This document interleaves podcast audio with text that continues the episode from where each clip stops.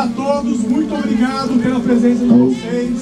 É a primeira vez que, a, que o Star Wars Celebration é transmitido aqui em São Paulo e a gente tem a honra de participar desse evento. São 23 países, mais de 20 mil pessoas em cinemas acompanhando ao vivo o streaming do, do painel, um negócio histórico de verdade. Queria aproveitar também para agradecer aos fã-clubes todos de Star Wars que estão aqui ajudando. Pô, imagino para vocês o que, que é participar de um evento como esse. Alguns vieram devidamente uniformizados ali.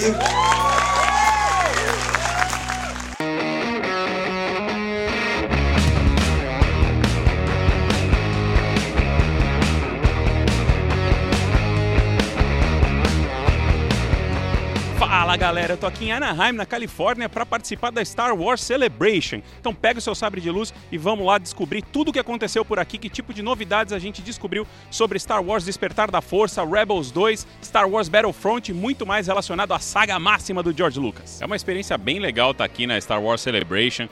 É, comparado com as outras Comic Cons que eu conheço, que eu já fui, ela é bem diferente porque, claro, ela tem um tema específico que é Star Wars. Tem muita coisa para vender, você vê coisas muito interessantes, como desde uma cortina de banheiro do Han Solo congelado em carbonite até peças super caras, novidades exclusivas, como um Boba Fett de bronze da Sideshow Toys. A variedade é a norma aqui, tem muita coisa para comprar a galera vai à loucura, tem fila para tudo, fila em todo lugar, todo mundo atrás dos lançamentos exclusivos e também das novidades que você só encontra aqui ou que estão saindo primeiro aqui. Outra coisa que eu gostei pra caramba aqui do Star Wars Celebration é a variedade de oportunidades que você tem para tirar fotos. Meu, tem praticamente bonecos e cenários em todos os cantos. Então você chega lá, pega uma filinha para tirar aquela foto, levar aquela lembrança para casa. Tem esse andador aqui atrás, tem também um Jabba que eu tirei uma fotinho.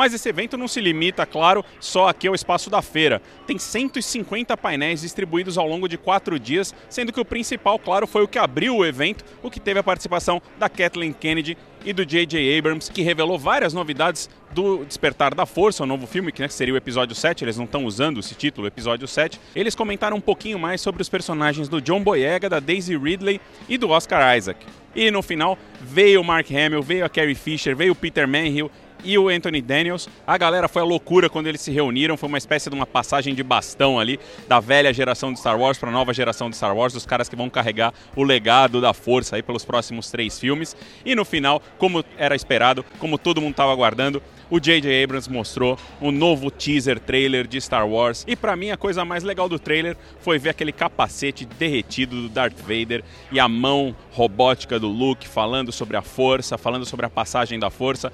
E eu vou voltar a afirmar aqui que eu acho que a Daisy Ridley, a personagem da Daisy Ridley, é ela que tem a força, o despertar da força. Eu acredito que é nela. E eles explicaram que os três vão se juntar aí, então deve ter o núcleo que a gente tinha antes com Luke, Han e Leia. Aqui vai ser os personagens da Daisy Ridley, do Oscar Isaac e do John Boyega. A primeira revelação do painel foi que o planeta desértico não é Tatooine como É todo mundo achava, que é Jakku. We discover Ray on the desert planet Jakku. Mais uma vez, Star Wars mostrando que o português é uma língua frequente lá na Lucasfilm. Já tivemos o Conde Doku, agora temos o planeta de Jakku. E aí vamos, né? Todo mundo lembra do Cinco Dias também. Sifo Dias. E a gente teve o Kylo Ren também, que apareceu pela primeira vez de frente, né? De frente e usando a força, né? Porque ele aparece de frente, tá com Já a, coloca a mão. erguida e tal. Uma- um rumor que tava rolando aí era que o Kylo Ren fosse um colecionador de relíquias da, do Império e tal. Pô, se o cara tem a força é porque tem alguma coisa Sif no meio. Mais do que roubou a cena nesse painel foi o BB-8, o novo robozinho, aquele robô que funciona em cima de uma bola, porque ele entrou plenamente funcional. É um robô de verdade, construído, e ele anda em cima daquela bola, é uma tecnologia incrível. E quando ele entrou, a galera já foi à loucura, porque é daqueles personagens que você nem sabe nada deles, e os fãs de Star Wars, que são uma família, segundo Mark Hamill, já abraçam e já aceitam esse novo personagem dentro justamente dessa família.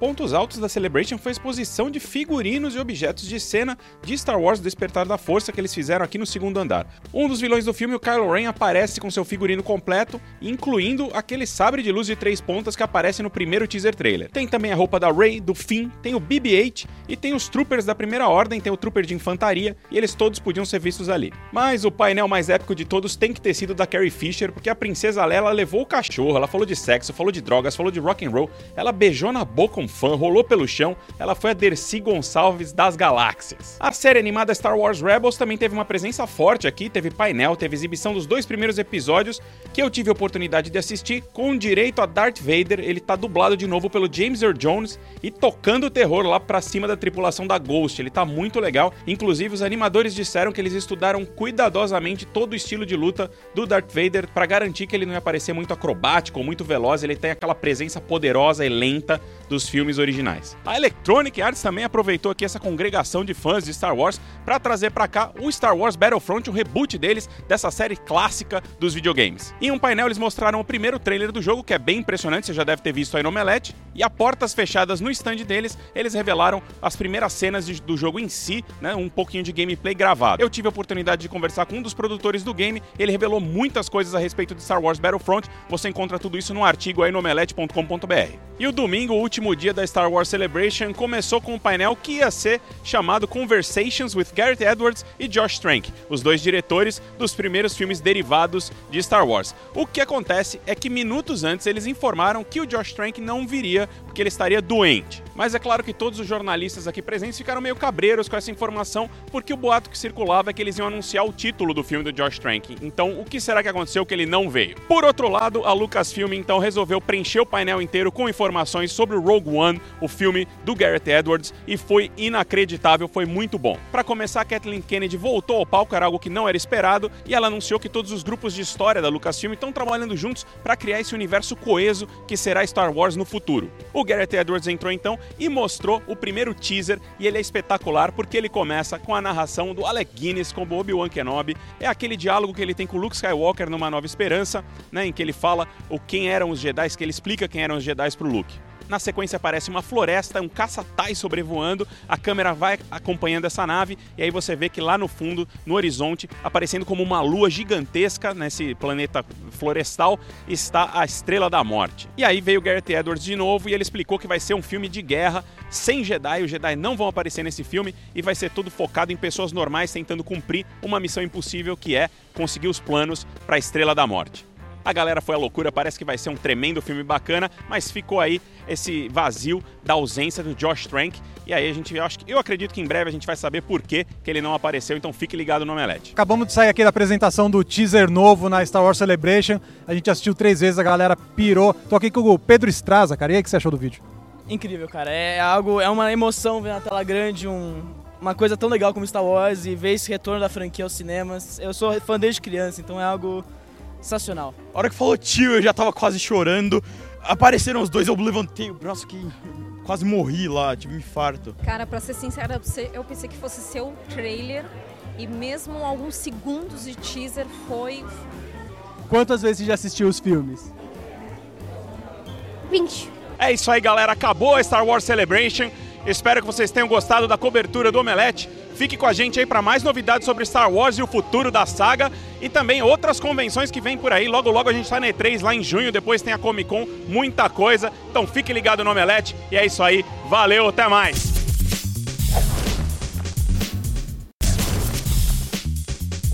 Nesse bloco do Mele TV vamos falar de mais mestres do cinema, dessa vez é o Woody Allen. Porque tem vários filmes dele que entraram na Netflix aí, uma galera pedindo pra gente comentar. Os filmes da fase dele dos anos 90, e um cara que já tem mais de 45 filmes precisa de um norte, né? Precisa de uma assessoria aqui pra, pô, o que, que tem que ver, o que, que é bom, o que, que não é. A gente vai falar um pouquinho do Allen. Ele com certeza é um dos caras que mais trabalha em Hollywood. Todo ano ele lança ele filme. tem uma gaveta do lado da cama dele, tem um, um criado mudo, e ele tem uma gaveta com ideias pra filmes. Aí ele diz que ele tira da gaveta, põe em cima da cama e fica olhando. Não, esse não, esse não. Esse não. Ah, esse sim. E aí pronto. E aí diz que ele escreve super rápido e é isso. Cada, tipo, ele termina um filme e já começa um outro. Ele teve essa fase europeia que ele vai pelas cidades e tal. Ele fez o Vi Cristina Barcelona, ele fez lá o Pra Match Roma com Point. Amor, fez o Match Point, filmou em Londres, filmou em vários lugares, Meia-Noite em Paris, porque ele não conseguia mais filmar em Nova York. Os filmes dele já não davam tan- tanto dinheiro. Eles- Filmar em Nova York é caro. Eles nunca deram muito dinheiro, mas ele sabia fazer filme barato e aí conseguia, ele tinha um acordo lá com a Uni- United Artists que se o filme dele fizesse um dólar de lucro, ele já podia fazer o próximo, assim. I can't direct the picture. I'm blind. Have you seen some of the pictures out there? O primeiro o roteiro dele que foi filmado foi o que a gatinha e ele não gostou do resultado. O filme tem o Peter Sellers, o Peter O'Toole e ele tem um papel pequeno lá. E ele fala que o, o estúdio estava sempre se intrometendo. E aí foi ali que ele descobriu que ele precisava ter controle sobre o que ele estava fazendo. Então, além, não só dirigir, mas produzir também. E tem, é engraçado, porque ele começou essa, esse vício dele em trabalho desde pequeno, desde 16 anos, Começou ele já escrevia. com 15 anos, eles mandavam piada pro Exato. jornal, Então, sabe? Ele já mandava piada pro jornal e mudava o nome dele, porque não queria que ninguém soubesse O nome dele é Alan. Alan, Alan. exatamente. Depois ele virou, virou comediante, fez stand-up comedy, virou ator Não, também. e era absurdo, porque ele odiava fazer stand-up, porque ele era super tímido. Isso tá no documentário que foi feito sobre ele no ano retrasado, que aliás também tá na Netflix lá, que é o Woody Allen Biography. E o cara não gostava do palco. E ele falou que ele vomitou uma vez, no- acho que na primeira noite dele de stand-up. Porque ele não conseguia dar conta. E aí ele acabou vencendo a timidez. O cara que era fadado a ser só o roteirista, ele se transformou o astro principal nos filmes dele. Non-existence. Black emptiness. What'd you say? I, I was just planning my future. E o talento dele de roteirista já foi aí agraciado muitas vezes em várias premiações, principalmente no Oscar, onde ele é o cara que tem mais indicações a roteiro. Ele ganhou três e como diretor ele ganhou um Oscar, mas ele nunca vai ao Oscar, né? Ele nunca aparece. É o dia do ensaio da banda dele, ele Pois não é. pode ir. E foi justamente o Oscar que deu essa, esse impulso para a carreira dele, porque o Annie Hall ganhou o Oscar de melhor filme, e aí depois cê- as pessoas começaram a esperar mais dos filmes do Woody Allen. O Noivo Neurótico, a Noiva Nervosa tem várias coisas de linguagem, tem umas piadas muito boas, sabe? Piada com Michael, Ma- Marshall McLuhan. You don't know anything about Marshall Então, McLuhan. nesse filme tem a cena das lagostas lá, que ele não consegue cozinhar a lagosta, ele fica desesperado, tipo, é humor trapalhão absoluto. Tem também muito negócio autobiográfico dele, que vai aparecer várias vezes. Tem a piada dele, da mãe tá levando ele no, no psicólogo porque ele ficou deprimido, porque ele descobriu que o universo tá em expansão. Well, the universe is everything, and if it's expanding, someday it will break apart, and that will be the end of everything. What is that your business? E aí, pra que ele vai fazer o dever de casa se tudo vai acabar e explodir em algum momento? É, esse negócio da neurose, da depressão e tal, isso virou meio um clichê nos filmes dele, mas o lance é que o Woody Allen ele faz humor judeu é, clássico, Clássico, assim. sim. Se você pega é, os livros do Philip Roth, os maiores comediantes judaicos, eles têm um humor autodepreciativo que é a marca desses, desse tipo de humor judaico. E aí nos filmes do Woody Allen não é diferente. Cara, o Woody Allen pra mim é a sofrência total só no cinema. So when you go through life, you should be thankful that you're miserable. Na verdade, o Woody Allen é tipo o Didi, né? O Didi é aquele cara feio pra cacete, mas ele pegava todas as mulheres gatas nos filmes do Trapalhões. Isso. O Woody Allen é a mesma coisa. Você vai assistir lá o Manhattan, pô, ele fica com a menina que é muito linda, cara. Tudo bem que no final ele percebe, meu, você é muito pra mim, entendeu? É, Annie aí- Hall, Annie Hall também, pelo amor Annie de Hall Deus. também, vários filmes. Os melhores filmes dele são os filmes que ele, ele participa, mas as mulheres têm mais evidência. Os filmes com a Mia Farrow, tem lá a Rosa Púrpura do Cairo, que é o maior de todos Excelente. eles. E tem o filme com a Diane Wist que ele fez, que é o Tiros na Broadway, que pra mim é o, é o meu favorito do Woody Allen. E ela tá incrível. Ela faz uma atriz decadente que acha que tá por cima ainda. E ela tá muito bem nesse filme. No, no, don't speak. Don't É speak. engraçado que ele, quando era mais jovem, ele fazia truques de mágica também, né? E tem um filme dele sobre. Tem vários filmes dele sobre mágica, na verdade, mas tem um que é meio esquecido, assim, que é o Escorpião de Jade, que ele, ele é um investigador, né? Que ele vai solucionar um crime que envolve um mágico. E ele mistura muito esse humor trapalhão dele com humor físico. Só que ele já tá meio velho, ele já devia ter. Ele vai fazer 80 anos esse ano, ele já devia ter uns, sei lá, uns 60 e pouco. E um cara de 60 anos fazendo humor físico é muito engraçado, sabe? E ele manda muito bem nesse filme. Tem também a influência do Bergman Interiores, que é o primeiro drama dele de verdade, e é baseado no gritos e sussurros, então foi um negócio que ele queria, ele tem, ele fala que ele queria ser dramático. Aí no Melinda e Melinda ele até tentou fazer isso, dividir, né, contar a mesma história pessoas. do lado da comédia e do lado É, do mas drama, nesse caso assim. acho que não funcionou, não. Melinda, Melinda é um dos piores filmes dele. Mas é engraçado que Interiores ele fez logo depois do Annie Hall. Ele falou, pô, vou fazer um filme sério agora, já que todo mundo acha que eu sou importante, que eu ganhei ganhe o Oscar, não sei o quê. E aí é um filme meio ignorado, assim, porque tá ensanduichado, né? Tá entre o Annie Hall e o Manhattan, Ninguém que leva a muita gente sério, considera muita os dois gente. melhores. Uhum. Mas o Interiores tem gente que acha, pô, é o melhor filme do Woody Allen e é um que dá pra ser revisto, assim, e com outro olhar, porque é um filme interessante. Mas vamos agora decidir aqui quais são os filmes favoritos que vocês têm do Woody Allen. Pode começar, Natália. Qual o seu preferido? Não, eu tinha medo do Woody Allen por causa do negócio da Mia Farrow, porque eu assisti um telefilme sobre a vida da Mia Farrow, então eu tinha medo do Frank Sinatra, porque ele batia nela, Uhum. e medo do Woody Allen, porque ele teve todo o negócio que ele se apaixonou pela filha adotiva dela, só que ela já tinha uns 20 anos, e aí teve todas umas questões de acusação de pedofilia e tal, Uhum. que depois isso foi esclarecido.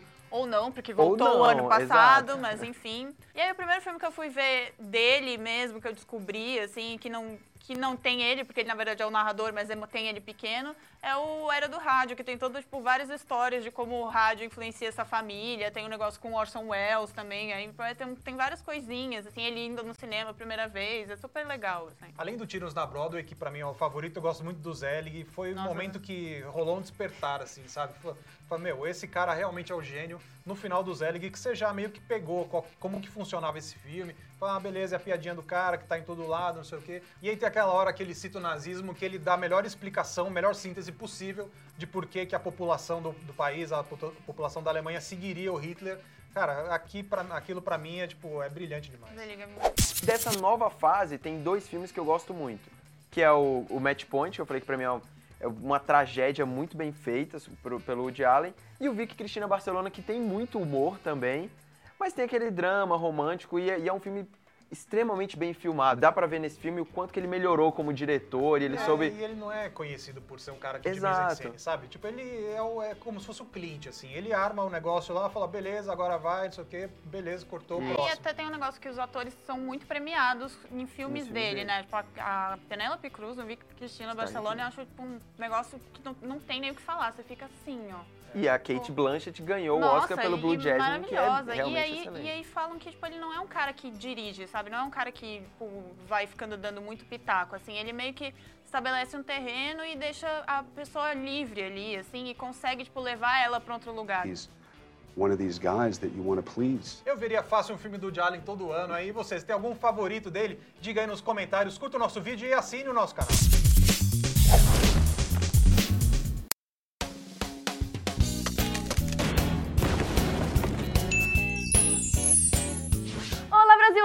De casa! Hoje a gente vai falar das nossas experiências com as séries. Como elas chegaram nas nossas vidas e como elas vão vivendo na vida que a gente vive. Quê? Como elas fazem parte da, Da nossa, nossa vida ontem e é, hoje. ontem e hoje sempre. Olha só. Posso começar, porque eu sou a mais velha. Tem né? mais eu vi, eu vi experiência. muita coisa.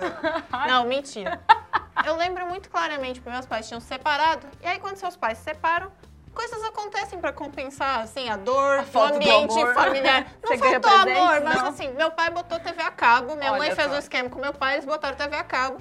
Pra ser um negócio assim, né? E tava muito no início da TV a cabo no Brasil. Então, basicamente, tinha dois canais Fox, um em português e outro em espanhol. Adoro. Então você podia ver Arquivo X tanto em espanhol como do- em português. e Inglês não, né? A outra vantagem era que dava pra ver a TV Cultura também, porque não, lá no Sul não pegava direito, porque é daqui de São Paulo. Primeiro eu comecei vendo o Ratimbum, que era quando eu Adoro. pegava na parabólica da praia. E aí depois via Castelo Ratimbum, via Bigman, via é. Tintim, via Babar. Amava Babar. E, e era tudo sentadinho e a gente chegava da escola e a minha mãe não deixava a gente sentar na cama, porque a gente tava sujo, porque Ai, ficava no quarto da minha mãe a TV. Nunca entendi E aí a gente negócio. sentava na almofadinha no chão, assim, sujo, tinha que ver todos esses programas e aí Antes depois ia tomar banho e comer. Nessa época de chegar da escola, eu via muito Chaves. A gente via Chaves, eu e minha irmã, a tarde inteira, assim. E aí era Chaves, Chapolin. Eu tive vários programas de depois da escola, principalmente porque teve uma época que meu avô e minha avó ficavam comigo a tarde inteira, assim. Então, quando eu tava na casa deles, não tinha TV a cabo, então eu tinha que me virar com o que tava passando na cultura. A minha época de cultura foi um pouco depois que a sua. Então, passava frango, passava desenho de muito criança. De tipo bebezinho. Tipo Pingu? Só- tipo Pingu. Adorava Pingu. Já passava Cocoricó, eu via Ratimbum, Castelo Ratimbum, Chaves. Tipo, eu via todas essas Você coisas. é da época da Pepa? Não, você é mais Não. um pouco mais velha. Carol, a Pepe é tipo dois anos atrás. Dois anos atrás. Porque eu, É porque eu sou a jovem do grupo, tá? É muito adulto. Aí, em algum momento eles tive- tiveram a ideia de pôr TV a Eu cabo em acho que era um casa. plano real, que É. era um dólar no real, a economia tava boa. Exatamente. Eu assistia muito Cartoon. E eu peguei uma das melhores épocas do Cartoon, que passava Meninos Superpoderosos, Laboratório de Dexter, Johnny Bravo. Meu, passava muita coisa, muito legal. Na verdade, isso é uma história de como a gente se americanizou também. Eu Sim. Não sei você que via Chaves, É. assim, mas, tipo, eu vi a, todos os programas que a gente viu, tirando o Tintin, que é belga e tal, mas, tipo, tudo era meio de fora, americano, com a cultura diferente. Antes da introdução da cultura americana na nossa vida, a gente tinha séries muito boas brasileiras. Chiquititas. Tinha Chiquititas, tinha TV Colosso. Tinha TV pirata, tinha- porque é. TV pirata é genial. Tinha o, o Ratimbum, Castelo Ratimbum. Eu não passei por isso, mas meu irmão passou de ter os meninos aqui que tiveram isso, que é dos animes, né? Que é a introdução que teve a manchete, a banda, Pokémon, todas. cara. Pois é, eu, eu passei em branco pelos... Via meu irmão vendo Dragon Ball e, tipo... Porque eles ficaram 10 minutos pra se bater, assim. Sim. Eu achava muito chato. Mas eu Aquilo. adorava de Pokémon. menino, eu acho. É... Não, Pokémon, Pokémon ele gostava incrível. mais. Eu adorava. Eu tinha um álbum, Pokémon foi o primeiro álbum que eu completei, eu fiquei tão feliz Eu eu, brincava muito de. Tazo, de. Acho que era do Sim. Pokémon, né? Mas eu queria saber qual série que pegou vocês que fez a mudança por do. Porque essa série, se você perde um episódio, tudo bem, você não faz muita Sim. diferença. Mas eu queria saber que série de vocês que vocês tinham que acompanhar todas as vezes que passava, toda semana, sabe? Aquela coisa que faz diferença. A primeira que eu percebi isso foi a Kifo X, assim. Que eu comecei a assistir porque eu achava o David Duchovny bonito. Admito, não é um motivo, né? De que orgulho? Não é, não é, mas achava, olha só esse moço. Acho esse Acho que moço pra bonito. época tava valendo. Eu era, eu era muito novinha. Aí eu quero entender o que aconteceu agora. Aí assistia, não sei, mas pegava uns episódios na locadora também pra assistir em VHS. Bons tempos. um compilado, assim, 10 episódios. Aí você ficava, nossa, não. E aí tinha ganchos. Aí você queria saber, não, mas foi sequestrado. O que aconteceu aqui? Porque ele tinha o procedural lá de você ter cada um caso toda semana, mas tinha um negócio, uma conspiração louca. E aí depois foi Buffy. Porque, né, você queria saber o que ia acontecer, mais o apocalipse em Sunnydale. Uma série mais assim dessa do estilo Buffy que eu lembro muito era Dawson's Creek, que eu acompanhava direitinho, assim, eu via até o final, porque o Dawson estudava cinema e eu queria estudar cinema, então eu super me via nele e tal. Mas uma série que me marcou muito foi Lost. Porque quando Lost começou a passar, foi no AXN. Era um trailer, assim, do avião que caía na ilha. E as pessoas ficavam... Não tinha muito dos monstros. Assim, eu, ah, vou ver essa série. Porque nessa época, tem que confessar uma coisa pra vocês. Eu tinha uma tabela com todas as séries que eu via. Tipo assim, segunda, tal hora passa Lost. A reprise de Lost vai passar, desse episódio, passa nesse domingo, 8 horas. Se eu perder a das 8, tem uma da manhã a reprise de novo. Nossa Senhora. Eu tinha uma tabela com todas as séries. Então foi nessa época que eu comecei a ver Lost, incluí Lost na minha tabela. E Lost estourou muito. E todo mundo, ah, eu preciso ver Lost. Eu, eu vejo Lost há muito Eu tempo. já passei com Breaking Bad, porque eu comecei a ver Breaking Bad quando tava passando na Sony ainda. E aí, as duas primeiras temporadas não teve hype, né? Tanto Não. que a série, tipo, até perigou, tipo, não, não rolar Sim. mais, assim. Beleza, eu tava achando muito boa essa primeira... No final da primeira temporada, quando ele solta aquela bomba que explode lá, tipo, você fala...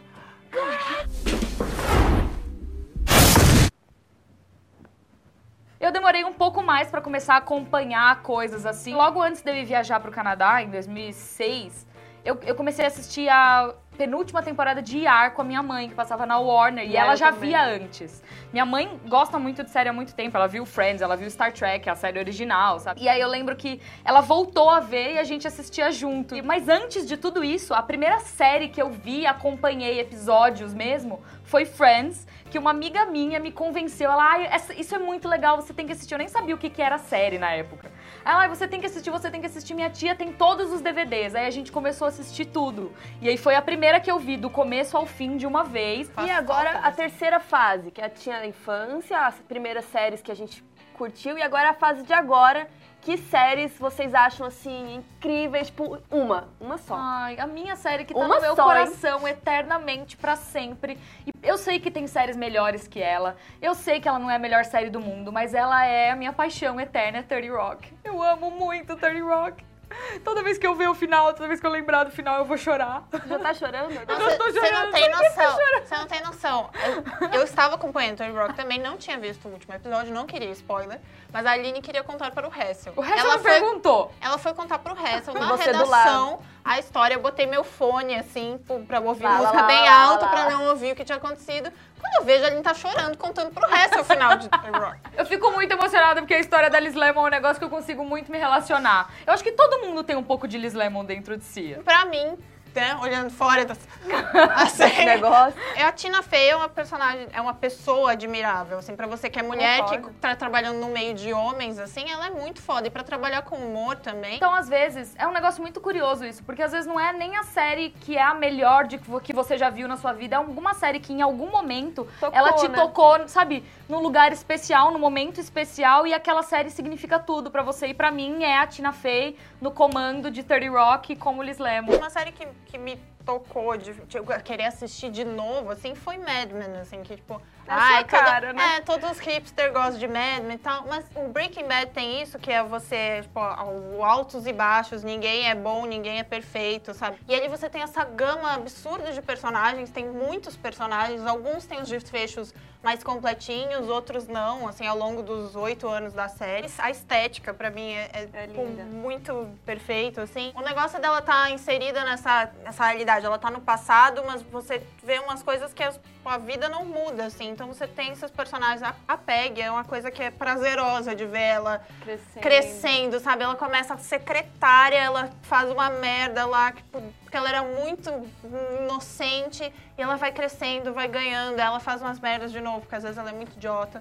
Mas aí às vezes ela, você são olha. pessoas reais. Exato, você É. consegue se relacionar. É, você conseguir ver ali, tipo, história, sabe? Você tipo, relacionar com a morte do Kennedy, a, o chegada do homem Sim. à lua, sabe? As músicas, sabe? A cultura, o rock, o sexo, tudo. É, é muito, pra mim é muito O legal. cigarro, né? O cigarro, É. fumar no avião, gente, pelo amor de Deus. O médico ginecologista fumando enquanto examina a mulher grávida. A minha, na verdade, eu vou dar uma roubadinha porque é uma minissérie que é Band of Brothers. Pra mim, não tem série mais incrível, mais bem feita. Eles gastaram mais dinheiro pra fazer isso do que pra fazer o soldado, o resgate do soldado Ryan. E tem um puto elenco, né? Tipo, Tem um todo elenco mundo que incrível. é hoje... Tem, sabe? Tem o Ross. Tem o sabe? Fassbender. É muito Nossa. foda. Conta a história da Easy Company, que foi a companhia de soldados que caiu lá no dia D, lá na Normandia. E eu amo tanto essa série que eu fui à Normandia conhecer todos os lugares que eles passaram. Claro que não a série, né?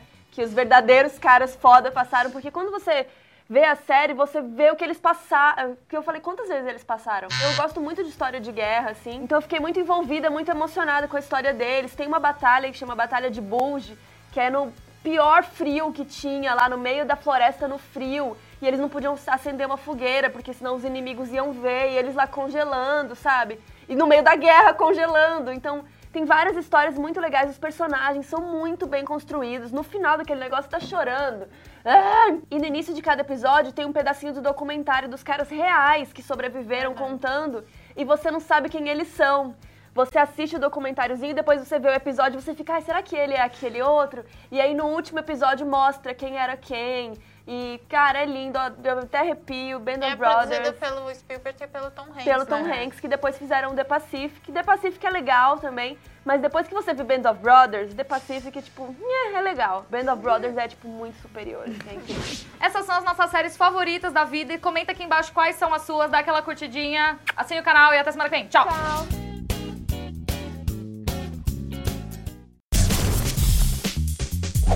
Chegou a Era de Ultron, a Era de Ultron está sobre nós. Sim, finalmente o segundo filme de Vingadores que fecha a segunda fase aí da Marvel nos cinemas. Yes! Fala galera, infelizmente não posso estar aí pra fazer o veredito com vocês, mas eu não podia deixar de mandar um vídeo dizendo o que, eu achei de Vingadores Era de Ultron. O negócio é, eu gostei bastante do filme, tem coisas que eu, am que eu amei, como o Ultron, achei o Ultron do caralho, James Spader arregaçou, o cara fez um trabalho incrível, fez um Ultron estriônico, ególatra, que é um reflexo distorcido do Tony Stark. Pô, isso pra mim funcionou muito dentro do filme, esse vilão perturbado de verdade. São os caras perturbados de verdade, né? Cara, eu achei tão bom quanto o primeiro. Achei ele assim, tem umas coisas diferentes ali. Eu me diverti tanto quanto, mas ele é mais complexo, mas não é sombrio e realista como a galera tava achando que ia ser. Ele tem um pouco de um senso de ameaça melhor do que do, do primeiro Vingadores. O primeiro Vingadores é bem fanfarrão, assim, né?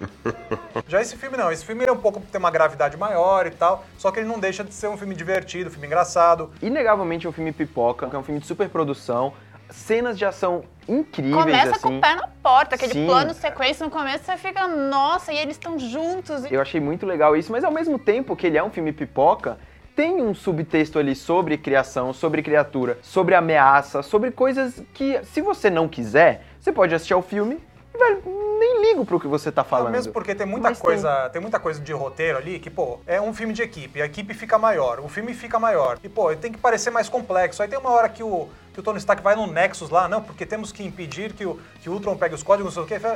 Mano, o que você tá fazendo nesse lugar aí, É, entendeu? ele foi pra Por que que Noruega, você- né? Por que, que você foi pra Noruega, É, é um entendeu? filme- É um filme escala mundial lá que eles É. gostam de falar nos featurettes. Então eles vão pra África, eles vão pra, Coreia. pra Europa Oriental, eles vão pra Coreia e eles vão pra Oslo. Ok. Ao mesmo tempo que isso, pra mim, é uma gordura de roteiro, eu gosto disso porque nos filmes da Marvel, por exemplo, acontece com o Thor isso também. Quando ele tem que ir num, numas águas pra ele lembrar de um negócio É, tem lá. um poço lá. E o filme não explica nada pra você. Ele simplesmente, cara, preciso ir num poço. Poço. Pra eu conseguir lembrar Ah, de e todos os meus procura- sonhos. e ele procura ele vai. o- o- E ele procura Ele o procura o Stellan que é o cientista. Ah, por que, que ele precisa do cientista? Tipo, ali... É porque são os caras que é o núcleo cósmico. É o- entendeu? é o núcleo cósmico e beleza, eles estão lá juntos, resolveu. explica entendeu? e resolve. Beleza, E eu assim, gosto disso. Parece um episódio tipo, estendido pra É. cada personagem. Então você tem seu momentinho com cada personagem, isso é bem legal. E você vê que tem várias coisas ali que foram cortadas também, que a gente viu que vai ter várias cenas que estão no trailer que não estão no filme, assim. Esse é o tipo de filme que quando lançasse em Blu-ray, cara, eu assistiria muito de boa uma versão estendida com 5 horas. Me too. Nesse caso, você percebe que tem um monte de cena ali de relacionamento